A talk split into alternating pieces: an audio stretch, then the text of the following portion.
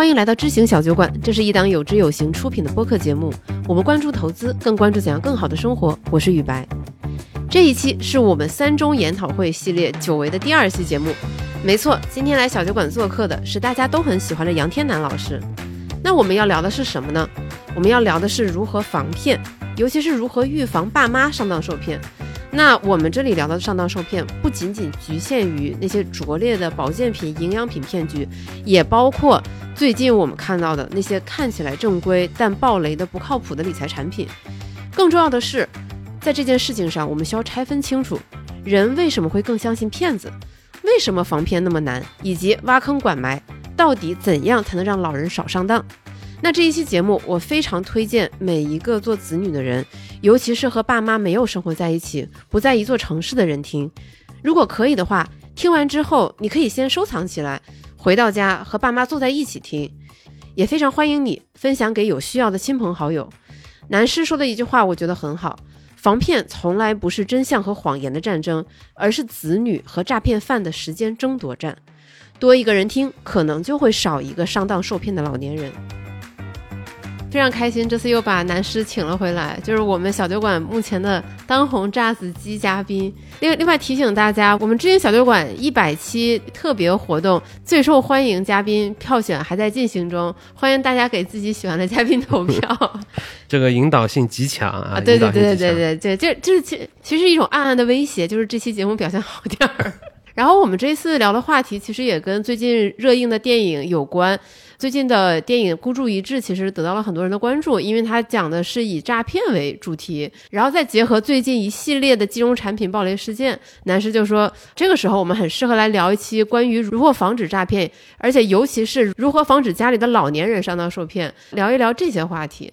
对，其实我看电影的时候。感触就挺深的，因为我之前跟那个雨白也说过，我是在挺多年前，我在一家传统媒体里边去做那个主持人嘛，包括也做过一些呃维权类的一些节目，包括也聊过很多具体的那些呃买理财产品爆雷呀，去非法的金融平台上当受骗呀，做交易啊，或者是买了什么所谓的一些艺术品，所谓的小产权房，最后血本无归啊。这样的案例，我其实碰到的非常非常的多。所以你以前供职的是幺八幺八黄金眼吗？呃，并并不是啊，但是呃，也是一家上海的老牌的一个财经的一个一个广播嘛。其实自己身在其中的时候，我的感觉是非常挫败的。一方面我很同情这些人，另外一方面我觉得我们花了那么多时间，花了那么多力气去做的投教，其实完全没有用。呃，就包括前两天我们还在聊说，呃，很多的一些银行系统的人，一些那个资管的专家说。都在惊呼说：“哇，这个这个某某系的这个定融，不是两三年前就说有问题吗？”我听到的是六七年前，二零一四一五年就知道有问题了。就那时候，这资金池就不让搞了。一八年资管新规就出了，对吧？二一年就开始整顿伪金交所了，怎么可能二三年还有人上当呢？但其实你想想看，你网上能找到一千篇、一一万篇这样的一些深度的一些报道，这些券商的一些研报，对这种风险预警文章。但是这样的文章其实也就是千分之一、万分之一的人在看。你在广袤的大量的信息海洋当中，我们的很多的一些家庭的一些用户，其实他能够把这些基本的一些金融产品能够理解清楚的，都是凤毛麟角。对，就是很多事情在金融从业者或者是对于某一个行业相关从业者来说，他觉得是个常识，但是可能对于更广大的普通人来说，他可能就是一个很新鲜的东西，或者是他不太熟知的东西。对，甚至绝大多数的固收产品，对于老百姓来说。都是利率不同的存款而已。我说一个最典型的例子，在二零一四到一五年，当时有一家非常非常著名的 P to P 公司，广告打得震天响，差不多资金规模得有大几百个亿。在二零一五年的某一天，它突然爆雷了。爆雷了以后呢，我有个朋友有一天在找我，我就看到他眼睛发红了。我已经挺长时间没联系他了。他说：“呃，杨天南，我爸妈买了这个产品，而且他们把自己的房子抵押了。”弄了几百万，还鼓动了身边的亲戚朋友一起买了这个 P to P。不是他爸妈怎么这么激进？后来我就问嘛，我不仅是问他，而且我把那个他父母都一起约出来。我还记得很清楚啊，是在南京路上的一个咖啡厅嘛。我让他们第一个把合同找出来，但我现场给他的这个销售打电话。啊，我还跟他们的父母去做了一轮这个访谈。就是当时的卖他们产品那个销售啊，其实对他们这个老夫妻来说，已经认识很多很多年了。之前在一家信托公司去卖那些飞镖啊、城投啊什么的，是连续五六年，每年。卖这种七个点、八个点的这个高息的这个产品，其实已经卖了好几年了，不是第一年认识，卖了好几年了。就之前从来都没暴雷过，呃，之前从来没爆暴雷过嘛，信托嘛，那个时候几乎都是刚兑的居多嘛。那在二零一四年的时候呢，这个销售啊，其实在他们家已经跟干女儿的地位差不多了，嗯，就是转型去了这个 P to P 公司，就跟这个老两口说，你看我们的产品，对吧？央视打广告。明星做代言，陆家嘴的大写字楼董事长每天都在做这个公益活动，国企背书，马上就要到美股上市了。这么好的公司，这么好的产品，它的收益率还得接近十个点，所以就是就买呗。买了以后，开始慢慢的就有利息兑付，以后就越放越多，越放越多。其实也就是短短的没多少时间，我们可以看到这个产品就爆雷了。当时。我记得整个产品差不多报了七百多个亿吧？天哪，七百多个亿啊！你你你放到今天，你放到某某系的这个数字来看的话，七百多个亿可能只有它几分之一嘛。但是这个的资金从从审查冻结到后面甄别，最后退返的时候，我不知道最后可能退了百分之三四十，嗯，三十到三十五之间吧。但是对于每个参与其中的家庭来说，其实影响是非常大的。对，都是灭顶之灾。灭顶之灾，而且二零一四年到一一五年那一波 P to P，其实上海不止这一两家，哦，是非常多的。你从陆家嘴到金虹桥到整个长宁，非常多的家庭，可能就是老两口拆迁，嗯，可能就是中年夫妻一辈子的积蓄。几百万上千万，可能都栽在里边，所以其实当时给了我挺大的一个一个震撼吧。而且在十年之前，那个时候的整体的金融监管，相比较现在来说啊，是更加宽松的，所以各种奇奇怪怪的一些欺诈手段啊，是层出不穷。当然，我在这儿还是要跟宇白说一下，就是要说话要严谨嘛，就是它不是一个司法实践上的一个商业欺诈行为。就是我理解，只要一家机构它伪装成金融机构，它误导别人接受了对自己不利的这个结构，去买了不适合自己的产品。我认为某种角度来说，这其实都是欺诈。对，就是我们今天聊的这个欺诈、这个诈骗，它不仅仅指法律意义上被判成诈骗的那些行为，它也包括，比如一个销售把一个不靠谱的产品卖给你，就是按照刚才南师的这个定义，就凡是通过一些话术让你接受了对你不利结构的这样的一个行为，都是我们今天想要讨论的欺诈的范畴。对，其实，在二零一零年到二零一五年之间啊，当时的。金融创新其实是诞生了很多非常有意思的商业模式啊，我就说几个，也不展开吧，就说说一两个。一个就是小产权商铺，我只听说过小产权房，小产权商铺是个什么东西？就是小产权房呢，它好歹呢，它真的有间房，商铺不一定有是吗？对，因为商铺很简单嘛，你想想看，他可能是，比如说他那个整下了某一个资产管理公司，比如说像那个浙江温州啊，他在上海整下了一个大的一个商铺或一个产权式的一个商铺，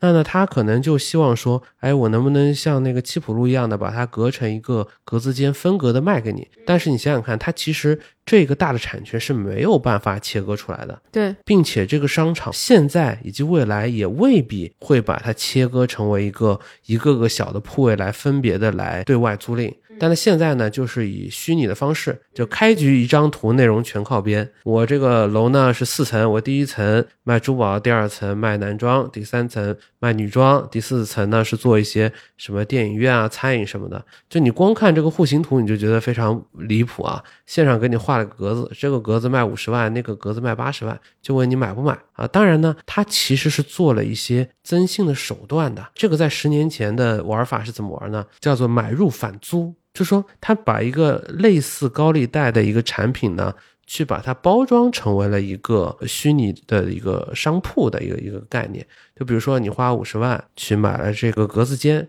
这格子间呢，它未必存在，未必到时候就这么隔的。它可能会另外的处理啊，所以它还不是一个实际的一个格子间，就是它的楼已经出来了。这个楼呢，它是它盘下来的，但未来怎么布置、怎么设计，完全没有，它也不可能分隔出来一个具体的一个商铺，它做不出来这个东西。但它现在呢，就是在那个 A 四纸上画了个图，就让它五十万卖给你。那那谁会买呢？很简单，他告诉你说，你买了以后呢，你不需要经营，你返回来呢租给我。我第一年给你百分之六，第二年给你百分之八，第三年给你百分之十，第四年我就跑路。哎，后面每年都按照百分之十，一直到返完为止。哦，那你就想说，哎，这个这个保本啊，这个七年就本回来了，我白赚一个铺子啊。但是其实对于这家公司来说，或许他把整栋楼盘下来，这个产权盘下来资金并不高，但是他通过这个虚拟产权房，他能以百分之六到八的这个低息的成本往市场去融一大笔钱，嗯，这本质上它是个高利贷行为，他把它包装成为了一个他其实就是问你借钱，然后给你许诺了一个比较低的利率。啊，所以其实类似这样的奇奇怪怪的这个商业模式啊，在过去十年其实是层出不穷的。包括另外一个商业模式，不知道那个李白那时候可能太年轻不知道，以前天津有一个叫做文交所的一个机构，文交所是交易什么它交易文物？OK，啊。那它这个文物呢，既包括现代的，也包括古代的，比如说。呃某个名人的字画，比如说某个紫砂壶啊，又比如说当代的，比如说一个很珍贵的一个红宝石，不一而足，各种各样都有。但是呢，如果它仅仅是像拍卖行那样去拍卖这个东西呢，实际上问题也不大。问题不大，而且它金融属性也没有那么强嘛，因为它的货值非常的高，最后只有少量的专业的收藏者会参与。但它不是这么操作的，它把它分割成为几百上千份的这样的一个标准化的一个产品。啊，就是我可能买的是六十分之一的毕加索，呃，那个还没有毕加索那么高端的东西，啊，对比，如说千分之一的红宝石吧，嗯，千分之一的红宝石，那这个红宝石在市场当中它的价值是非常有限的嘛，你可能几十万、几百万而，且你不可能真的把红宝石切割成几百份，对，不可能，所以它就完全变成了一个炒作的一个凭证了。嗯，也就是说，它人为的创造出了一个交易所，然后这个交易所的这个产品呢，它的货值又比较的小，因为整个的钻石它的价值就那么点儿嘛，但是它的又是一个一个金融化的交易所，它就很很容易炒作嘛，所以往往就会通过一些销售啊，通过一些手段啊，骗一些老人参与，把他们毕生的积蓄都投入在这些文交所的这些产品的炒作之上。那一上来呢，让你买一点，让你赚一点。等到你尝到甜头以后呢，投入更多的钱，然后一把清光。其实这样的案例啊，在过去十几年的整个中国的金融市场当中啊，其实它并不是金融机构产生的，但是它做了类金融属性的这样的一些那个欺诈的一些行为，可以说是层出不穷。哎，我我特别好奇的一点是，就是大家都是从哪些地方得知的这些看起来极有诱惑力的投资机会？销售，哦，呃，如果你去招过金融销售的话，你会发现那些线索，就比如说啊，三方的销售都是哪里来的？三方销售都是信托来的。这可能之前是卖 P2P 的，客户有积累，营销模式类似，他们从原来一个相对比较正统但是比较边缘化的金融机构，最后转型去了一个野路子的公司，去卖野路子的产品。如果你面试过足够多这样的人，你会发现说，他们懂不懂自己在干什么？其实不知道的。总部交给他们卖的产品，它的底层资产是什么？他们是不知道的。他们客户会面对什么样的结局？刚开始可能也是不知道的，但最后做了做了，我觉得大大多数人是会知道的。嗯，对，呃，所以我觉得就是在很长很长一段时间当中，我自己在做一个媒体人的过程当中，我是非常的沮丧的。我就觉得说，我们报道了那么多，看到了那么多的一些案例，但是实际上还是有无数的老人在上当，无数的家庭在为此承担代价。啊，一般真的打电话找你们求助的，应该是已经暴雷，或者是这个骗子已经卷款跑路了。嗯你们能做的事情也非常的少。其实非常少嘛，你打电话，然后给销售，你有的时候是锁定证据，有时候呢你会帮他维权。我跟他说这类产品啊，你买的是什么什么的飞镖，这个产品呢，我帮你看过了，它是有底层资产的，嗯无非就是说它可能现金流出了问题，但是一方面呢有抵押物，第二呢它不是纯诈骗，它有一个底层资产。你到了最后，比如说拍卖的时候，你是有回款的概率的，甚至这个第三方机构这口碑非常好，比如说美股上市，它账上呢是有钱的。嗯，你先去要，先去闹，你别带着一个 QQ 群八十个人去闹，他肯定对付不了你。你先去闹，先去要，说不定就能把钱刚兑给你兑回来，对不对？就就是你们会找各种各样的方式来安抚他们，给他们提供解决办法。对，但是大多数时候啊，其实你会发现说，一个老人或者一个人上当了之后，他会反复的上当。有的时候我就劝我那个见朋友说，你妈买保健品，对吧？你爸去投资那个旅游地产啊，那这个销售呢，也是围绕着你家里人已经那么多年了，对不对？那我现在呢，就给你提个建议，唯一的一招，把你爸妈的手机号给换了，换个地方租，甚至就是说他租到你们家去跟你一起住，未来这个上当的这个概率啊就低很多了。就是斩草要除根，不能让这个干儿子或者干女儿有再接近他爸妈的可能性。要改善他的信息环境，就是我们平时做所谓的一些投资者教育啊时候啊，其实他都有一个假设，但是这个假设本身是很虚幻的。这个假设就是人有清晰的自我认知，对吧？人能够有清晰的自我认知，所以你给他讲这个讲那个，他听进去以后，他能够通过改变认知能够获得成功。但是人真的有清晰的自我认知吗？其实没有的嘛，对吧？我我我上个月上上个月和宇白说，我说我一年要采访八个经济学家啊，我。告诉你啊，我这个播客视频号就要做了，要日更，每天五点起来要日更。你看更了吗？没有更啊，对吧？这个就是就是一个多月过去了，啥都没看着。对，人其实是没有清晰的自我认知的。但是这些销售也好，这些那个参与欺诈的这些从业者也好，他很了解他的行骗对象，他是谁，渴望得到什么，他害怕什么，怎么样获得他的好感和信任，怎么样建立感情基础。怎么样给他一个美好诱人的愿景？他是知道的，对吧？对。一方面，呃，销售懂得欺骗他；一方面，人又最擅长自我欺骗。那你两者一结合，那的确是相比较投教来说，更容易去进入到这个骗子的这个怀抱。嗯，就包括像我在网上看到一句孤注一掷那个电影的观后感嘛，就是说你到现在还没有被骗，只是你还没有遇到一个针对你精心编制的一个骗局。就假设你是个拆迁户，假设你是一个，比如说在一线、超一线城市拥有退休金，然后可能拥有几套房产的老人，那骗子可能就会闻风而动，然后针对你、针对你的家庭定制这样一套骗局，它是防不胜防的，而且它这个跟你的年龄都没有任何关系，对，跟时代、跟经济环境、跟你的知识基础都没有关系对，你想想杀猪盘上当受骗那些人，很多也受过非常好的教育，在一本书叫做《大癫狂》嘛。因为牛顿也是炼金术的爱好者嘛，对，据说是对吧？就是据说什么？看啊，你看像牛顿这样的人，他都是这个炼金术的爱好者。就为什么？因为像这个大癫狂作者，他就认为说，因为人是不满足于现状的嘛，他对命运是不满的嘛，人害怕死亡，所以保健品大行其道，对吧？对，就算你贵为天子，你也希望说求长生不老丹。人害怕辛苦，总希望能够躺赢，总希望能够说毕其功于一役。我一次搞定了以后，我就可以一直享福。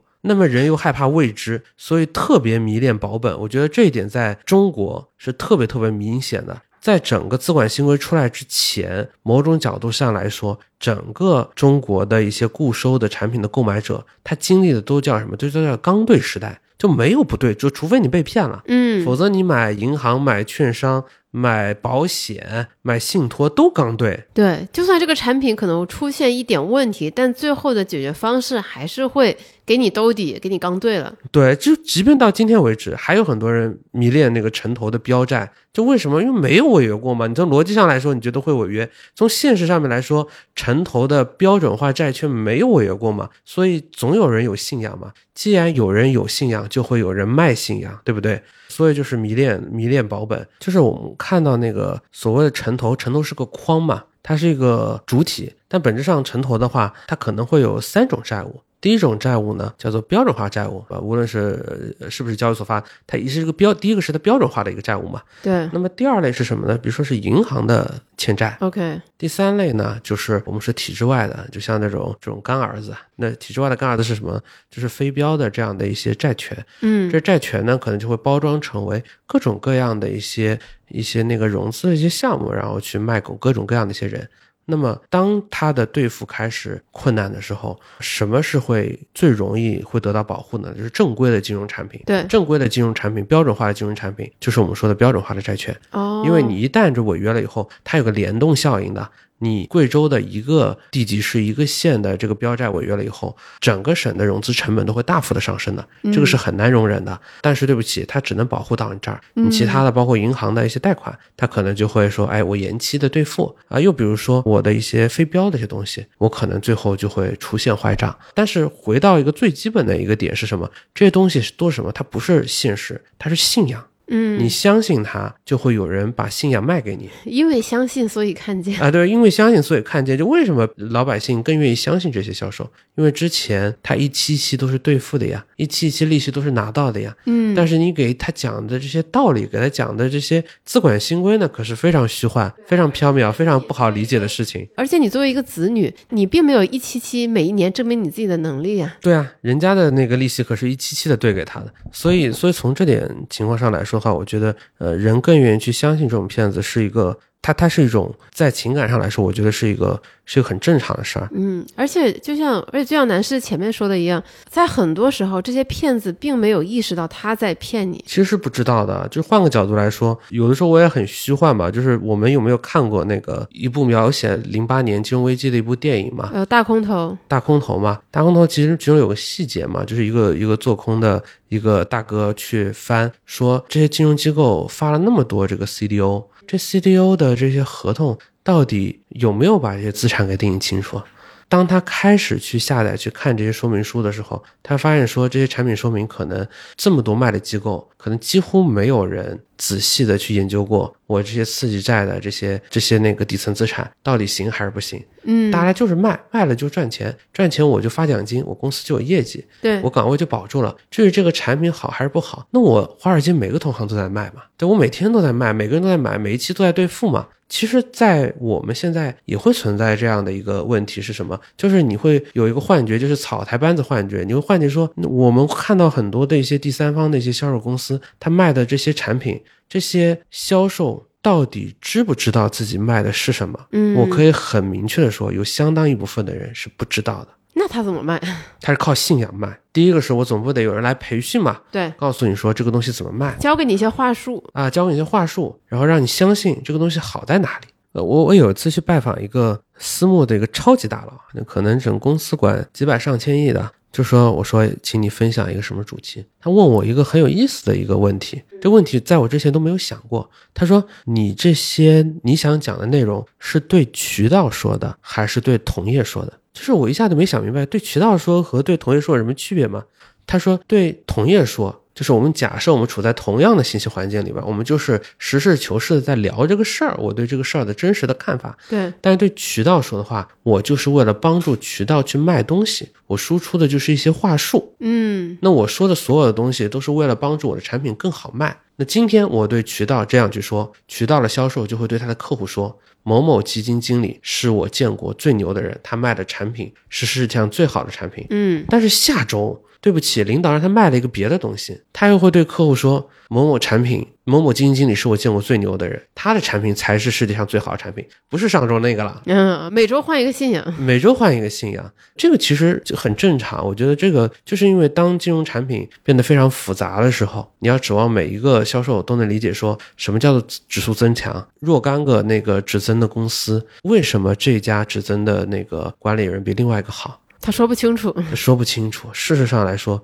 不仅他说不清楚，绝大多数的市场的参与者其实都很难说清楚。包括最近这些暴雷事件里面的产品，它里面可能涉及到层层的嵌套。各种飞镖，哪怕在他那里工作好多年的人，可能也说不太清楚这个产品它的底层资产究竟是什么。对，我觉得就是他这种金融创新呢，其实是特别容易翻车的，就是中间存在了一种悖论。就是我们看到从二零一零年到二零一五一六年，其实出现了大量的一些金融创新嘛。为什么要截止到一五一六年？就是大众创业、万众创新的那个大的一个浪潮嘛。啊，OK，那波大浪潮嘛，我们可以看到在，在这波浪潮当中诞生了很多我们前面说到的一些，比如说文交所啊，比如说那个贵金属现货呀，比如说这个 P to P 啊，包括我们看到后面三方理财的一些乱象嘛。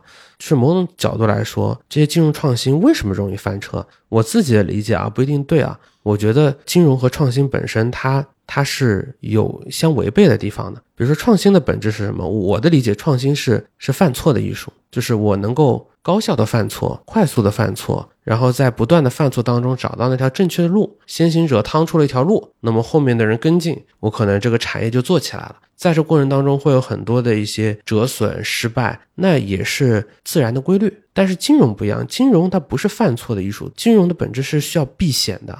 你的一个家庭也好，一个企业也好，一个主管部门也好，积累这些金融资产，你是需要有一个相对比较稳健的一个一个一个安排的啊。所以，当一些传统金融行业进行创新的时候，你会发现说，往往早期胜出那些，往往不是那些最遵循金融规律的，反而是那些更遵循互联网或者更遵循创新管理规律的这样的一些企业。我就以 P2P 为例。P2P 最早出现的时候，点对点，对吧？那么没有中间商赚差价，对，让全天下没有难借的钱。对啊，你看一个资产端对应一个负债端，大家都能以相对较低的成本去匹配得到。但是你想想看，如果严格的按照这个定义，这家 P2P 公司在二零一四年、一五年，它有没有可能增长出来？它没有可能的，因为它的规模会起得很慢，因为它规模小，它就没有营销费用，它没有办法打广告。然后它的增长就会非常的有限，那反而是那些野路子打广告的、搞资金池的、搞西揽储的、做一千个壳公司的，对，呃，找明星代言的，找明星代言的，你到企叉叉里边一一穿透，对吧？一个母公司注册了一千家壳公司，其中八百家可能在这个河北、山东的一些农村里边的这样的一些一些公司，我觉得往往是这样的一些以自融为主的一些一些公司，就是它才能野蛮生长嘛，它才能野蛮生长，它才能够规模做得大。嗯，但它这种大其实是不符合金融的这个避险的这个规律的，它未来它的反噬也会很大。就一旦市场环境变了，一旦它的这个戒新还旧难以为继了，那么它的这轮反噬的话，就会让所有的投资者在这个过程当中受伤。其实包括我们这两三个月，就从六月份到现在看到的这个定融的风波。本质也是如此嘛？那四家财富管理公司为什么他们还坚持去做固收？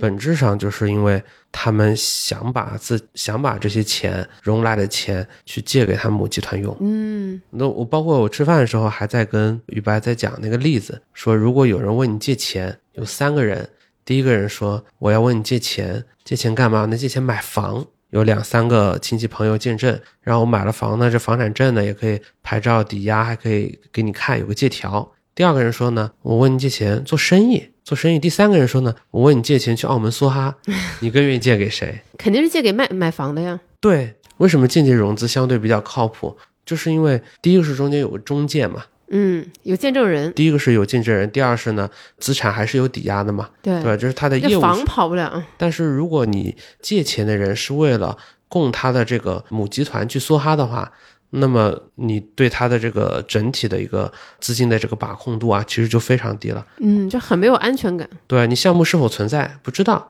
拿钱能不能得到回报收益也不知道。而且像这样的一些民营的这个金控集团的话，它的融资端。其实就一个目标，就是搞钱。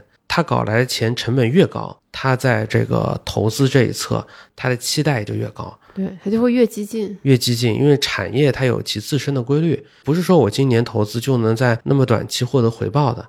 他要在那么短期获得那么大的一个利润，他就要拉升股价，要要炒作。要投那些泡沫巨大、风险很大的一些一些资产，那么这些东西的不确定性都是很高的。一旦市场发现大的波动的时候，可能你就要面对血本无归的这样的一个结果。这个其实就是就是从逻辑上来说，我们看到的像类似的第三方财富自融为什么做不下去的原因。但是从法律层面上，你可以说出很多啊，对，呃，很多的一些法律上的一些问题。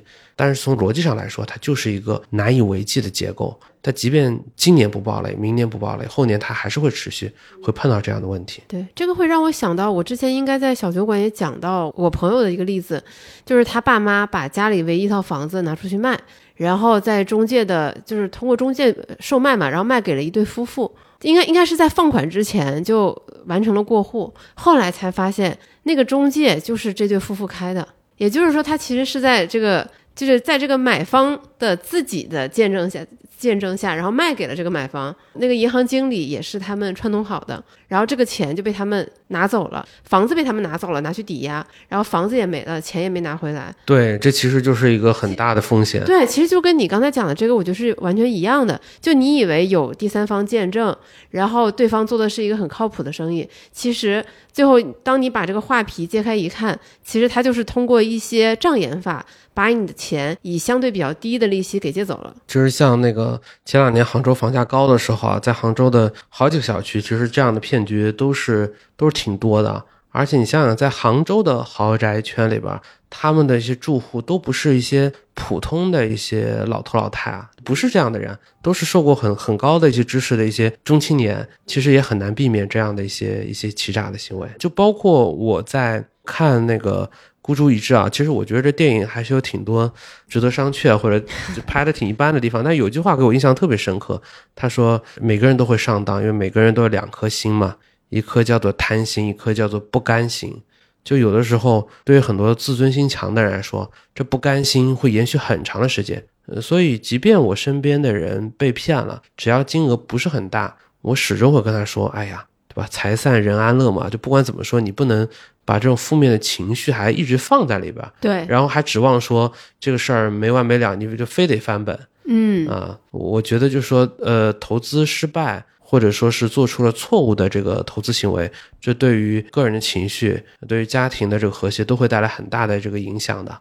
这样的案子，其实我们身边其实看到了也很多。对，就像老人被骗这个事情，为什么大家这么担忧？一方面肯定是因为老人的钱财受损。这个事情肯定谁心里也不好过。另一点就是害怕老人因为被骗，情绪大受打击，然后身体出问题。这个肯定比被骗的金钱数额要我我觉得要更严重的多。对，所以我觉得这很大程度上，它真的就是一个一个心理问题。就像我前面说嘛，投教之所以难做嘛，第一个问题是什么？就是因为道理很难说服人。人没有办法教育人，对吧？你你你你爸妈把你养大，那么多天天你跟他吃饭，每天你还给他做做头教，这老人肯定看了很生气啊，对吧？对，那事儿才能教教育人，对吧？就说我我这个干儿子干女儿逢年过节都来看我，陪我聊天，嘘寒问暖，陪我聊天。每一期我在这买的产品都按期兑给我，呃，那个你亲儿子每个月都都得训我一回。那么相比较之下，他信你还是信他呢？人心是肉长的嘛，很多时候就是说。还是要交流，你不能觉得老人笨，也不能觉得骗子坏，更主要的是你要去争夺老人的时间，呃，去改善老人的信息环境。对，然后你要在老人的这个社交关系的权权重里，你努力把自己的权重抬得更高一点。对，那第二个我觉得就是不要去期待让老人学资管新规啊，去去算净值啊，我觉得这个不现实。某种角度来说啊，就是这些年，就我们可以看到传统的金融机构和野路子，它其实就两极化了嘛。传统金融机构呢，是为了绝对的安全，然后把很多的一些传播和一些科普都做在象牙塔之内，嗯，你的内容就完全没有传播性。因为你要求绝对的严谨嘛，我不知道这个现象能不能说啊？就几乎所有的基金公司，它现在网站上都会有一个投教园区或者投教基地，但这个东西到底有多少人看呢？我感觉就是做给自己看的，他并没有真正的去帮助投资者去理解这些基础的知识和概念。你就是没有办法做到真正的传播，就是你的东西的确很对，嗯，但是第一大家看不到，第二大家看不懂，但是大家能看得到、看得懂的呢？又都是最敢讲的野路子，对，就你的观点越极端，其实越容易吸引广场效应嘛。然后你你野路子搞那么多流量，你肯定要把你这流量卖出去嘛，对不对？卖出去，他能卖给券商、卖给基金吗？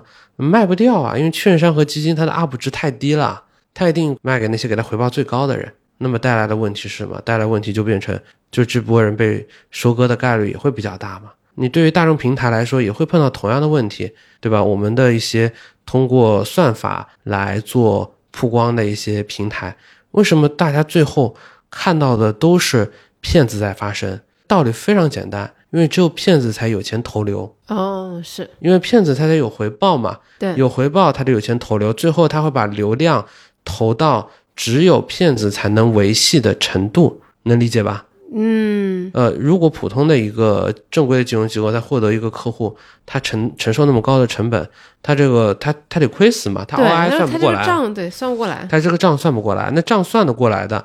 其实都是一些比较野路子的公司嘛，对吧？那他肯定收割的也会更狠一些。然后你就会发现，你小区里来给你送米送油的是这些骗子，然后你的这个电梯里的广告可能也是这些品牌，然后你的信息流里可能还是这些品牌。时间长了，你就觉得说，哎，好像这些公司、这些品牌。看起来好像还挺正规的，对，我觉得这是一个很难悖论吧。但是我们回过头来说，也不能说这些人是是骗子啊，就是，对对对对对，就只是说我们这一期节目我们定义的这个，对，我们就其实定义的这些非理性的投资行为，对，对这些非理性投资行为，其实会让一代的一些城市中产都会面对巨大的挑战。嗯，特别是未来的十到二十年，像北京、像上海、像深圳、广州这样的一些城市的一个，比如说呃，你说原住民也好，嗯。这些居民的平均年龄在在提升，然后他们的资产其实大量的集中在中老年的手上，嗯。就是因为原呃进城早，然后房产升值，退休金也多，存款也多，但是在金融投资上面的一些呃理念其实是非常落后的。对你可能是一个做了几十年的一个医生，你可能是工作几十年的老师，你在你的行业非常受尊敬，但是这不代表你在金融知识上你也拥有同样的这个资历，你也拥有同样深厚的知识。所以，如果你再有很高的资产，它其实就像对吧，小孩抱着美玉走在大街上一样。对，这其实有巨大的风险嘛。就像上海，因为我其实对房地产市场一直都比较关注嘛。就像你你看，上海最近像比如说东安一村、二村，它会有大量拆迁户嘛，一下子会出现六千到七千的动迁户。嗯，那么对于这些动迁户的人来说，有一部分可能是直接拿钱，还有一部分人就是货币化嘛。有的有些人是拿房，有些人是拿钱。那对于这些拿钱的人来说的话，会有多少的一些你说骗子也好，或者说是一些金融销售也好，会会会会盯着他们的腰包。对，全国各地的销售或者骗子可能都蜂拥而至。嗯，对，所以从这个角度来说的话，我觉得，呃，每一个中年人或者中青年人，如果你在听我们今天的节目的话，我希望大家能够和自己的父母好好的聊一聊。我以前去总结出来一个，如果防止父母上当受骗啊，特别是对于你觉得你父母就是那种高危的人，比如说他们性格比较浪漫呐、然后身边的喜欢去搞这个呃地产、搞投资啊、搞项目的呀，就你觉得你父母比较高危的话，你每周还是要去做一些动作。听起来我爸我妈挺符合的。就是我觉得每周如果有机会的话，还定期的聊天吃饭。如果你身边能搜集到的一些你所谓的这些骗局啊、朋友上当的一些经历啊、鬼故事啊，你要尽量的多，因为大多数的人都是你跟他讲道理是很难的，但是你跟他讲嘎腰子的事儿，他听一次他就害怕了，对不对？第二个就是说，我觉得要直接的去面对这些销售，嗯这个很重要。就说，哎，如果你父母觉得说，哎，我朋友推过来一个产品或者怎么样啊，他觉得很好，你不要一上来就否定你的父母，否定你的家人，没必要，现场就拨电话问过去。啊，你说这么好的东西，我也要了解一下。这么好的东西，我也要了解一下。然后你就拿着这个说明书，拿着这个产品的这个要素，你就一条条问这个发行人到底是谁，然后这个增信方到底是谁。嗯，就是男师，你能不能给我们一个问题清单后面我会在评论区当中来来放一放，啊？我觉得对对对，对我我我得想一想来放一放。你可以直接去问他，就说我我经常就跟我爸妈说一句话嘛，我说如果你生病了，你是愿意去看医生，还是愿意去听医药代表或者听药店的销售？你所面对到的所有的接触到你的这个销售人员也好，他不是正经的金融从业者，他就是一个药店的一个销售，对不对？嗯他，今天有什么药，他就想把这个药卖给你。哪个药利润高，他就想把那个卖给你。对哪个药，他老板强迫他卖，他就要把这个药卖给你。呃，所以从从这个维度上来说，你首先要甄别，至少你得多听一些人，你不能只听他的。是不是我我刚刚在想啊，是不是可以先教爸妈一招？比如说你见到这些销售，你可以首先问他你有没有这个从业资格证？对，就说你你说的这个叫某某财富，它是一家金融机构吗？那么他说我不是一家金融机构，我是一家第三方的财富咨询公司。他只要能说出这样的一个话，他就是一个有基本道德底线的人了，哦，对吧？嗯那么好，你就要问他说，这个产品的底层资产到底是什么？他能不能说清楚？是不是一一对应的，对吧？他能不能说清楚？那么类似这样的问题的话，其实我们都可以给自己的这个家人或者什么东西设计好。只要你家里老人能问出正确的问题，会比他得到一个正确的答案，其实会来得更重要一些。这个是我觉得第二个，其实也是比比较重要的一个事儿吧。我觉得最后一点还是怎么说呢？就是不是父母不愿意听孩子，本质上是父母不愿意信孩子。为什么呢？呃，就是他不愿意相信。对，就是你会看到很多的父母，他们相信所有的人，唯独不相信他们的孩子。这个事情有的时候很奇怪。当然，就从我的视角来说的话，我家没有碰到这样的困扰，可能是因为我自己是一个媒体工作者，然后我又是一个对财经领域比较了解的人，然后我妈是会计，我爸是媒体老师嘛，所以我们共同语言会多一些，很多时候的交流也会更加坦诚一些。但是我觉得每个家庭情况不一样，我不能一概而论。但是互相之间的信任是通过一次次的沟通，然后彼此尊重，然后磨合出来的。我觉得，我觉得最担心的就是父母瞒着天下的人去做了一个你后悔莫及的一个决定，最后他也很痛苦，你也很痛苦。所以就说，如果到了最后那一步，你觉得很多事很难，你也要跟你的父母说，如果他们要做出重要的财务决定的时候，无论如何，在之前要先问你一声。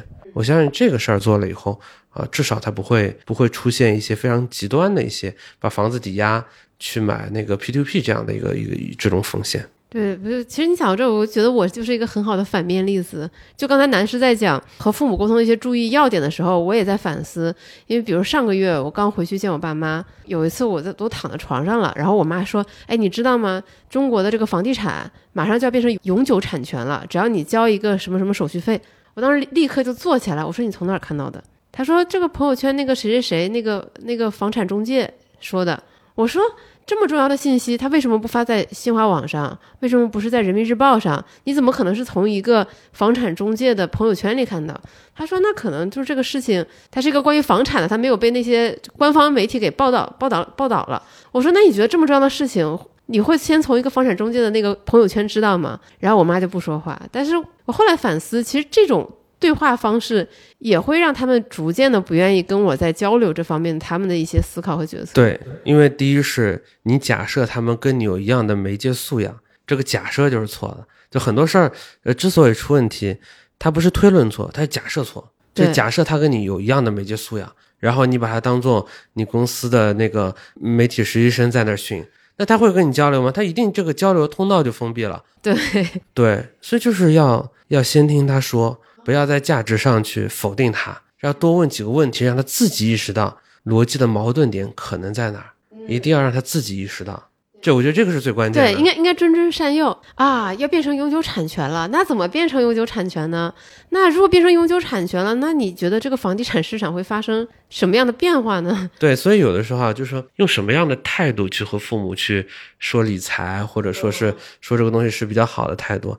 某种角度上，只能用什么呢？就是你在《战国策》里边的看，不是看到了那些呃那些士大夫怎么样说服君王的？邹忌讽齐王纳谏，你要先讲一些小故事，那些叙事，你要通过讲自己的案例，让他意识到说，哎，他有什么样的一些思维上的盲区。你要是一上来就去否定他，就这个事儿你怎么能相信？那他一上来就是什么？他就变成一种权威的对抗，你就在否定他的能力。否定他的一切，一切就是我觉得对于老老年人来说，这个是应该特别需要去保护的，就是老年人的那个尊重，因为他们不愿意，就是说被社会的主流的这种社会东西踢出去，所以在寻求的过程当中，他们会有执拗的那一面，所以某种角度来说，沟通就一定要保护好这个事情，保护好这个东西就得少去做评价，多问里边的细节。那如果换作是你，你会怎么？你会怎么回答？只能去还原嘛，就是你回到，哎，那个朋友圈大家给我看一看。你说，哎，你看这个朋友圈啊，有哪些有意思点？首先呢，它是，比如说它是一个自媒体账号发的，对吧？叫什么什么？比如说这个就比如叫青岛小杨哥发的。嗯。第二个呢，他说这个永久产权，他那个产权不管是红本绿本，他都没有这个有图有真相啊，他没有图啊。嗯。对吧？他都没有这个这个这个图啊。对吧？第第三个就是说，他房子呢永久产权，但关键是他土地不是永久产权呀。他房产永久产权，土土地不是永久产权，那到时候七十年以后，你房子还你的，土地不是你的，到时候怎么处理呢？对吧？就是我觉得这个事情上，它肯定是有，它有很多漏洞百出的细节嘛。然后有些细节是理性就常识就可以判断，有些常识不能判断，你就只能循循善诱，让他去发现。他说：“哦，原来这个事情有点问题，有点问题，让他自己意识到。”你不能先去主动的去，你每次都去顶他，他一定会就会把这个沟通给他封闭掉，对吧？孝顺孝顺嘛，本质上就顺嘛。老了以后就希望别人去顺着他讲，那么你不顺就会有人顺，别人顺他就听别人的，不听你的。对我后来就反思，可能这个房产中介平时在微信跟我爸妈聊天的那个记录比我的要长。就是这点肯定是我做的不好的地方，就就这个事情会让我感到后怕。嗯，就是当时我可能就是没过脑子就这么说了，但后面我会后怕，就是我这样说是不是会给我妈造成的心理伤害？以后她再有这样的事情，她就不想跟我讲。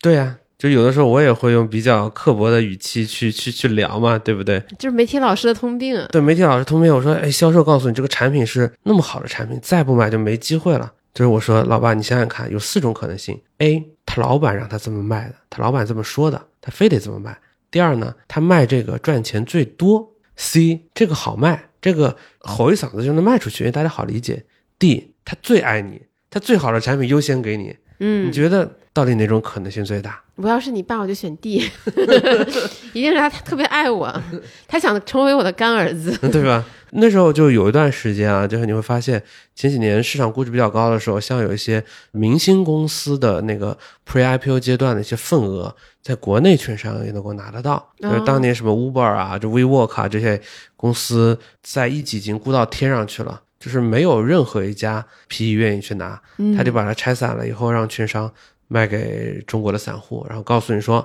你现在买有好处啊。第一是它上不了市，百分之七、百分之八，它给你返还的，对吧？因为它是有对赌的嘛。第二是你借这个东西人民币换成美元，你不需要外汇管制啊，你你一下子换回来一堆美元，对不对？嗯，那么有好处啊，对吧？后来我就跟那些想买这产品的人说，我说这家公司叫做 Uber，这家公司叫做 Uber，它是一家明星上市公司。这家公司在上市前能够连接到所有华尔街最牛的一些资源。他也连连接到全中国所有的富人，他都没有卖，他最后把它切成了一百万的很小的份额，通过一个券商卖给了你，就是不远千里来到中国，就专门找你，希望你来投他们，希望你来投他，也就意味着说，这个好东西是所有的有钱人、所有有资源的人都不要，才落到了你手上。你想想看，这个事儿是不是有风险？所以我觉得很多事儿，他从逻辑上是能想明白的。关键是你需要花更多的时间去引导，而引导的前提是沟通，沟通的前提是互相的理解和尊重。如果没有这这些前提条件的话，后面其实所有东西都会封闭掉。我们现在很多的一些年轻人跟父母关系出问题，父母有问题，父母有病不敢跟孩子说，父母买了产品上当了不敢跟孩子说，父母跟他的一些亲姐妹啊，跟什么有有纠纷或有问题不敢跟孩子说。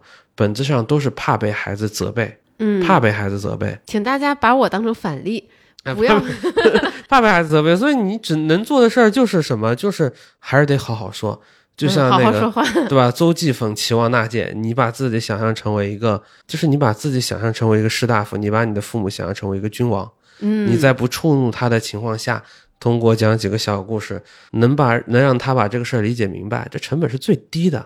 那我对儿子就是换个角度，我把自己想象成为一个培训机构的老师，嗯，我教他，第一我收钱了，我有责任有义务有专业态度；第二教不好是他的事儿，学不好是他的事儿，嗯，那你就没有那么高的期待啊，你不能想着说啊，我是一个九九六回到家一身臭汗洗了澡满身疲惫，还要教儿子奥数。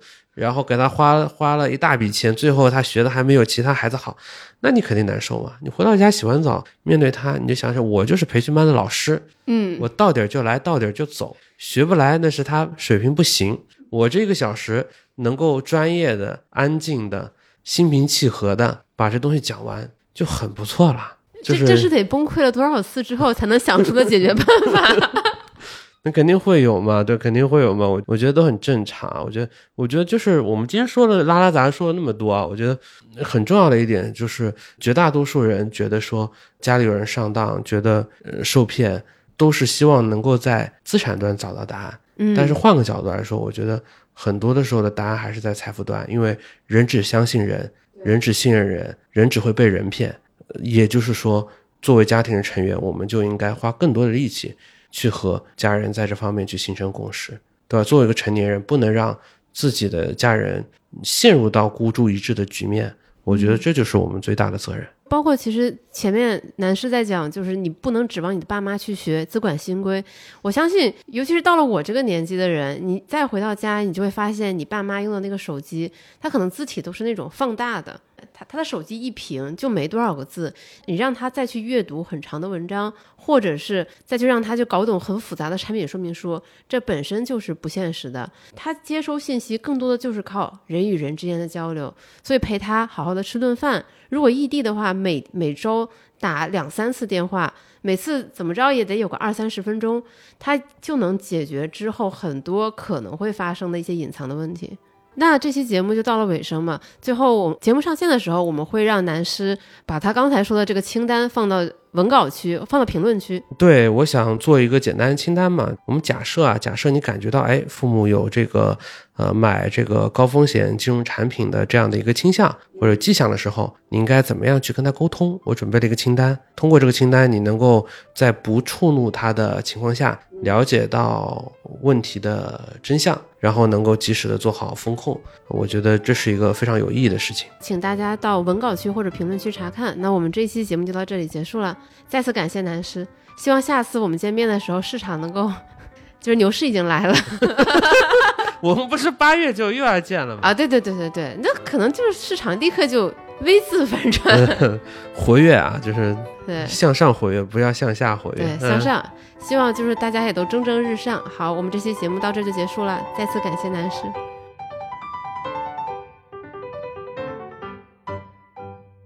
以上就是本期的全部内容。如果你觉得这一期节目有启发、有意义，确实给你提供了一些防骗或者和父母可以更好沟通的思路，请转发分享给你爱的人、关心的人，确保他们也能听到。如果你希望多学习了解一些投资知识，欢迎你来有知有行 APP 免费阅读投资第一课，跟超过十万人一起学习如何从门外汉变成八十分的投资者。